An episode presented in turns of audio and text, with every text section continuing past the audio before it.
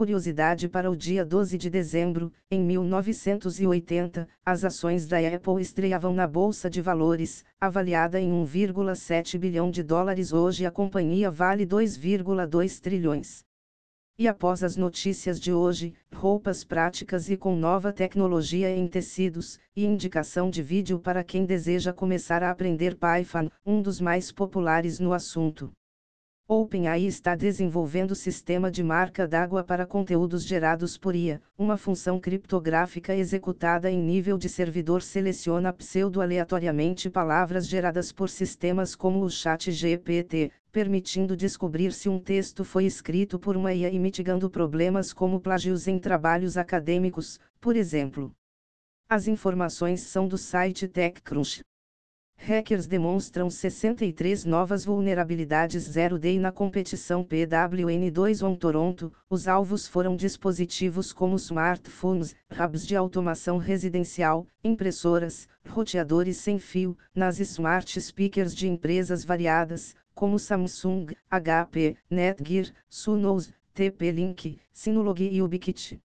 Os exploits renderam aos hackers um total de 989 mil dólares em programas de bug bounty. As informações são do site Blip Computer.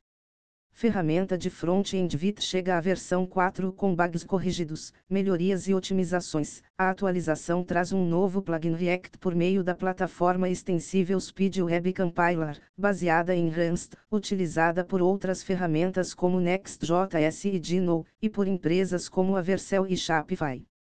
As informações são do blog do Vite.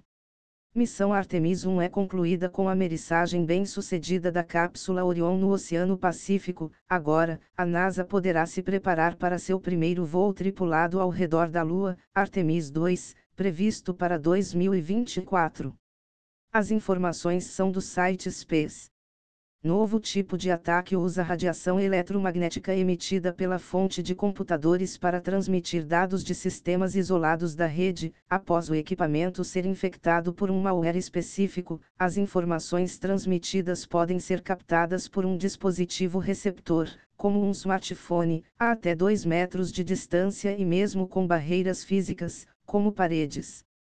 As informações são do site Blip Computer.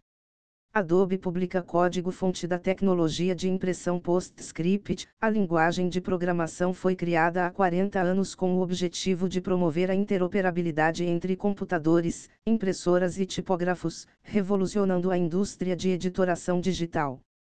As informações são do Computer History Museum. Deepmin lança Dramatron, ferramenta de IA para escritores de peças de teatro e roteiros de filmes. O sistema gera descrições de personagens, enredos e diálogos de forma coerente e interativa, funcionando como fonte de inspiração e material para autores humanos. As informações são do repositório Deepmin/Dramatron no GitHub.